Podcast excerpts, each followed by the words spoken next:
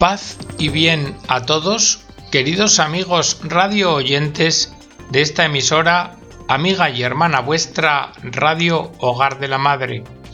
Bienvenidos seáis a una nueva edición del programa El Galeón. El programa de hoy es el segundo que dedicamos al Papa Giovanni XXIII, el Papa bueno, como es mundialmente conocido en el programa anterior, si recordáis, trazamos una semblanza, comenzamos a trazarla del Santo Padre. Vimos sus datos autobiográficos más importantes y algunos detalles espirituales de sus notas de retiro y del diario del alma, y nos centramos en el Papa como un hombre de unidad.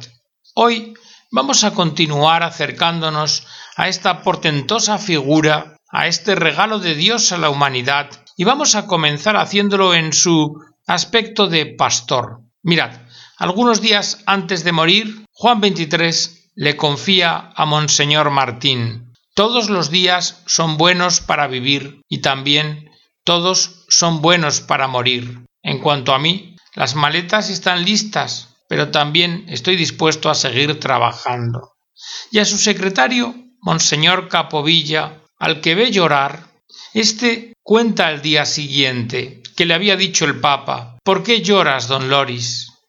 En el Salmo del Breviario decimos Estoy contento porque me han dicho vamos a la casa del Señor. Pues mira, para mí ha llegado ya ese momento. Así que regocijémonos ahora, y tú no te inquietes para nada después de mi muerte. Sí, así era el hombre, este hombre Juan 23, un hombre de gestos claros y de buen ánimo, de temperamento feliz, un prelado optimista y sonriente.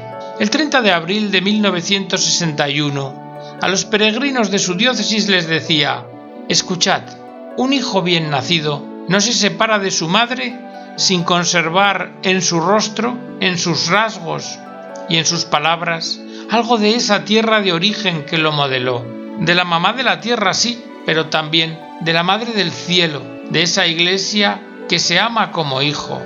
Juan 23 escribió la encíclica sobre la iglesia madre y maestra, una iglesia madre y educadora de los hombres, una iglesia que él había heredado de Pío XII y que transmitiría a Pablo VI como la flor abierta de una primavera inesperada en un clima de Pentecostés.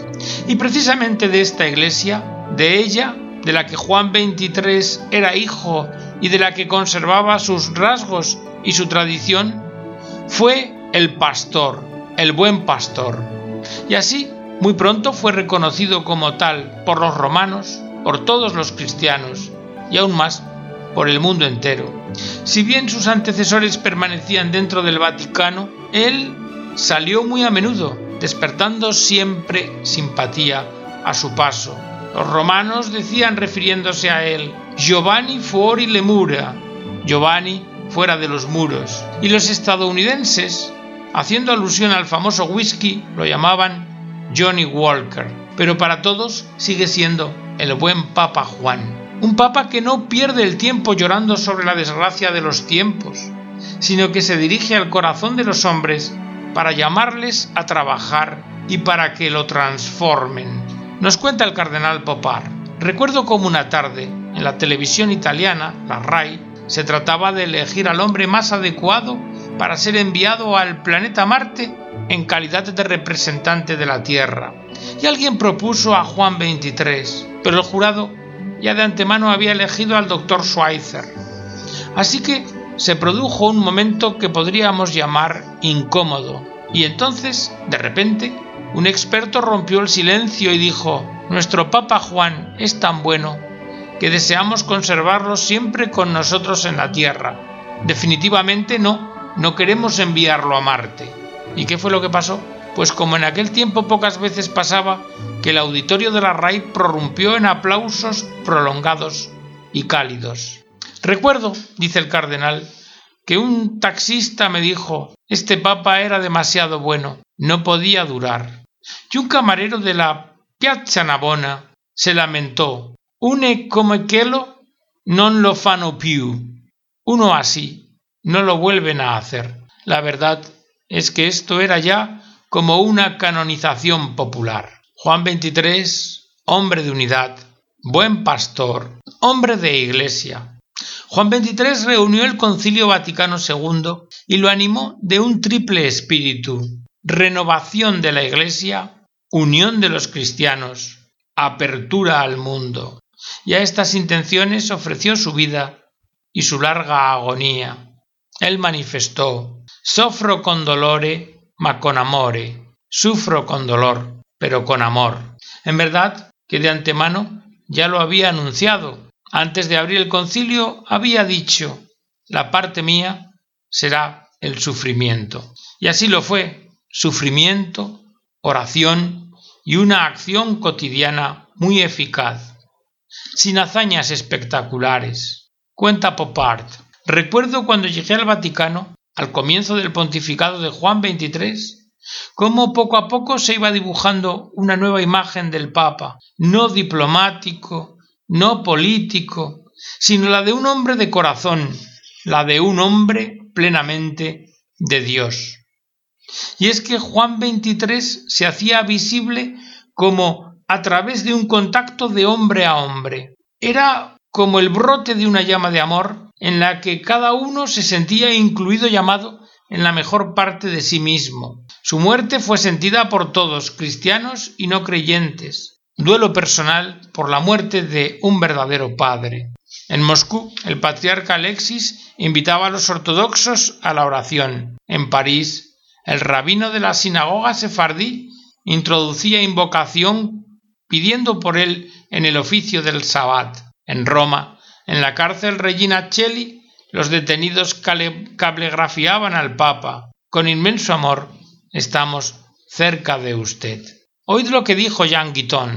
El Papa Juan logró desensombrecer la muerte y simplificar la vida. La verdad es que cuando pensamos en aquel pequeño campesino lombardo de catorce años que tomó la sotana, nos decimos que el viejo papa octogenario estaba en posesión de un secreto para andar con buen pie en el mundo moderno. Y este secreto quizá no sea otro que el que él mismo le confesó al periodista conocido Indro Montanelli. Le dijo Mire, desde mi ingreso al sacerdocio me puse a disposición de la Santa Iglesia. La seguí sin ansiedad ni ambición, y todo reside ahí y únicamente ahí. Está de más ir más lejos. Juan 23 también lo podríamos definir como el hortelano de Dios. Él mismo fue como un jardinero de Dios.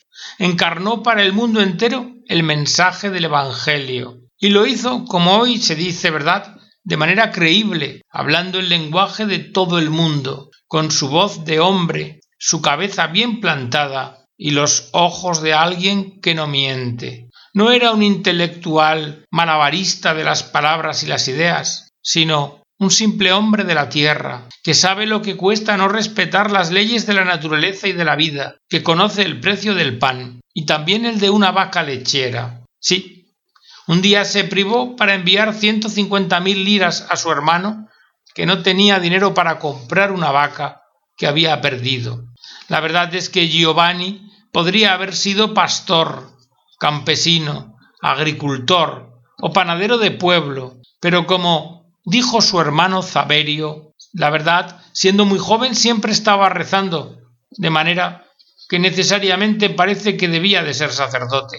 Por este motivo, todo el mundo, y sobre todo los pobres, lo adoptaron como a uno de los suyos, como a alguien que los comprende, que no los adula, que incluso les dice cuatro verdades, pero con el tono de quien sabe muy bien que la vida no siempre es cómoda y que uno, a menudo, no hace lo que quisiera hacer. Se adjudican una gran cantidad de historias al Papa Juan. Muchas son verdaderas, como aquella del comienzo de su pontificado, en que durante la noche se agita incesantemente en la cama preguntándose cómo resolver los grandes problemas que se le presentan, y en la que al final él mismo se responde Bueno, después de todo, solo soy el Papa. Para empezar, le corresponde al Espíritu Santo dirigir la Iglesia. Y agrega, de inmediato, me volví a dormir. Juan XXIII era un hombre de fe profunda y de gran esperanza.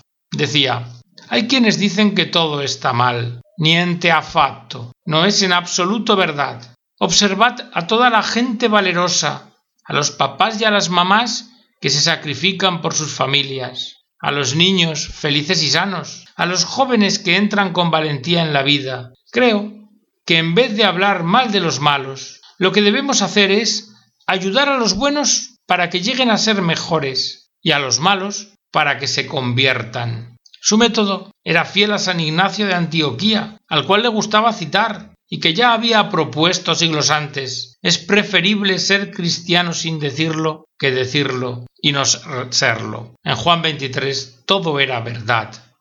Todo era imprevisto y espontáneo. Todo brotaba de una fuente sin apremios, de lo que se ha denominado la santa ingenuidad, el candor de la inocencia, que no ignorancia, sino voluntad de hacer fructificar el bien. Pero si de estos rasgos que estamos mirando de Juan 23, alguno ha sobresalido públicamente, es el de que Juan 23 era un hombre de profunda paz. Cuando el 7 de marzo de 1963 recibió a Dioubey y a su esposa, que era hija de Khrushchev, de Nikita Khrushchev, en ese momento el amo de la Unión Soviética, esta iniciativa papal fue sumamente criticada. Sobre ello habló con el cardenal Martí a mediodía del 9 de mayo del 63 y le confesó Mire, sé que hay quienes se sorprendieron con esa visita y que incluso algunos se afligieron. ¿Pero por qué? Debo recibir a todos los que llaman a mi puerta. Los vi y hablamos de los niños. Siempre hay que conversar sobre los niños. Veía llorar a la señora Dubey. Le di un rosario y le sugerí que tal vez no sabía para qué servía y que no estaba obligada a decirlo, por supuesto, pero que cuando lo mirara recordara simplemente que en otros tiempos vivía una mamá, una mamá que era perfecta. Si un hombre llama a la puerta, ¿cómo dejarla cerrada? Hay que abrir y asumir el riesgo de exponerse. ¿Acaso Cristo hizo otra cosa? Me decían, cuidado, esa gente es de izquierda. Pero, cardenal, ¿qué quieren que haga yo?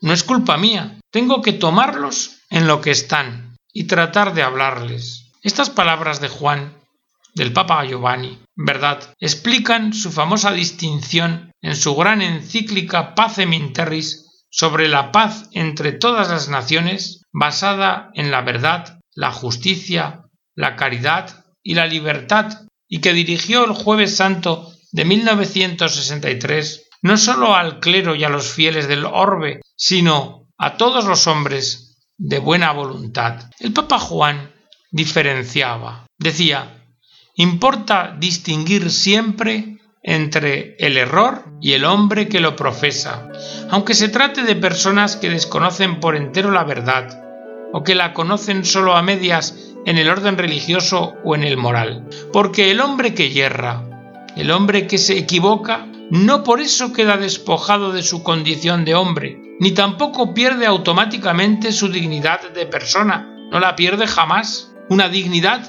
que siempre se debe tener en cuenta. Además, en la naturaleza humana nunca desaparece la capacidad de superar el error y de buscar el camino de la verdad.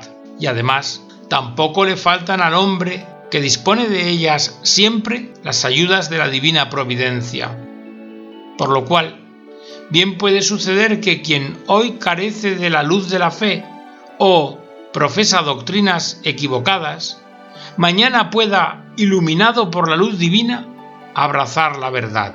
En efecto, si los católicos, por motivos puramente externos, establecen relaciones con quienes o no creen en Cristo o creen en él de forma equivocada porque viven en el error, pueden ofrecerles una ocasión o un estímulo para alcanzar la verdad. Y dice el cardenal Popard que esa intuición liberadora de Juan 23 fue la que permitió superar la crisis de Cuba y establecer vínculo entre Nikita Khrushchev y Kennedy. y mostrar mediante los hechos que si bien las ideologías por su naturaleza son intolerantes, sin embargo, los hombres nunca se enemistan totalmente a causa de aquellas, y siempre conservan intacta esa parte de ellos, la mejor, que les permite entenderse y evitar lo peor. En verdad que para Juan XXIII no se trataba de acomodar la Iglesia a los gustos del momento, sino de restituir al mundo el gusto por el Evangelio. Los romanos decían que Juan XXIII era furbo, lo cual significa sutil, de una habilidad matizada con gentil picardía. Mirad, el domingo de Ramos de 1963, algunas semanas antes de su muerte, Juan XXIII tenía que abrirse paso a través de la multitud en los suburbios obreros hacia la parroquia de San Tarcisio, cerca de la vía Apia, y lanzaban palmas a su paso, lo que permitía rememorar o recordar la frase del Evangelio Quiero ver a Jesús, queremos ver a Jesús. Había entusiasmo, gritos, bendiciones, y Juan XXIII paternalmente se dirigió a su rebaño y les dijo, Pronto es la Pascua. Os hago una promesa, seguir también de viejo viviendo como Papa vuestro. No olvidéis, hijos míos, que hay que rezar, que debéis ser fieles al buen Dios en vuestras oraciones. Y ahora os corresponde a vosotros atender a nuestro ruego. Por favor, dejadnos pasar. Es hora de que volvamos a trabajar al Vaticano. Juan 23, hombre de paz, Juan 23, hortelano de Dios, Juan 23, pastor, Juan 23, un padre. Eso es lo que se puede llamar el fenómeno Juan 23, simplemente la respuesta dócil en Dios a la búsqueda de una humanidad insatisfecha que aspira siempre a la felicidad. El Papa Giovanni era un hombre bueno y sencillo y estaba rodeado como un padre del afecto de todos sus hijos. Su familia era Roma y sus hijos el mundo entero. Se dice Santo Padre al hablar del Papa y en Juan 23 se revela claramente el misterio fecundo de la paternidad espiritual del sacerdote con todos los hombres. Nos recuerda su encíclica Mater et Magistra, Madre Maestra, del 15 de mayo del 61, que cada niño hambriento en una calle de Bombay, que cada trabajador envejeciendo en Leningrado, que cada campesino cortando cañas de azúcar en un país latinoamericano, o cada mujer que vive enclaustrada en una morería del norte de África, tiene tanta importancia como todos los ricos de la tierra, y que todos son individualmente sagrados y respetables. La Iglesia jamás ha olvidado a nadie y cuando está obligada a elegir se inclina por los pobres. Juan XXIII era un padre que con vara y callado pastoreaba a su rebaño. Escuchad lo que escribe cuando era nuncio en París.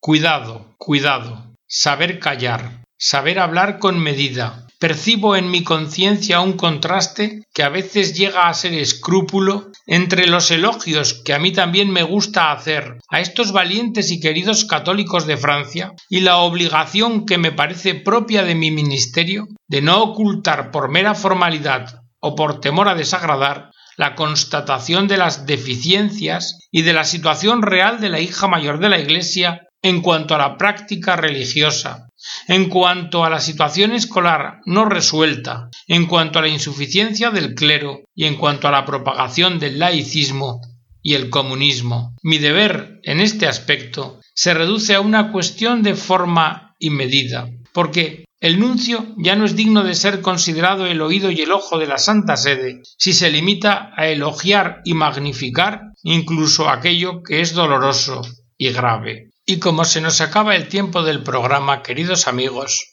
vamos a terminar con tres fragmentos del Diario del Alma de Juan 23. El primero, relativo a la humildad, escribe, En todo este día de hoy no he agradado a Jesús, lejos estuve de él. Oh Dios, humíllame cada vez más, hazme conocer mi verdadera nada. De lo contrario, si sigo como en estos últimos días, me reduciré a malos pasos. Que nunca ocurra eso, oh Señor. Yo protesto desde ahora por quererte siempre amar. Oh Jesús, caridad y perdón. Una segunda reflexión de su diario referente a la oración. Un motivo de alegría interior es que mantenerme humilde y modesto no me cuesta gran cosa. No deseo, no pienso sino en vivir y en morir por las almas que me han confiado. La oración es mi alivio. Y una tercera cita referente a la cruz. En la vida nada es mejor que llevar la cruz, así como el Señor me la pone sobre la espalda y en el corazón. Debo considerarme como el hombre de la cruz y amar la que Dios me da sin pensar en otra cosa. Todo lo que no es honor de Dios, servicio a la Iglesia bien de las almas, es accesorio para mí y sin importancia. Y hasta aquí, queridos amigos, la edición del programa de hoy, esperando y confiando que haya servido a vuestra edificación. Que Dios os bendiga a todos.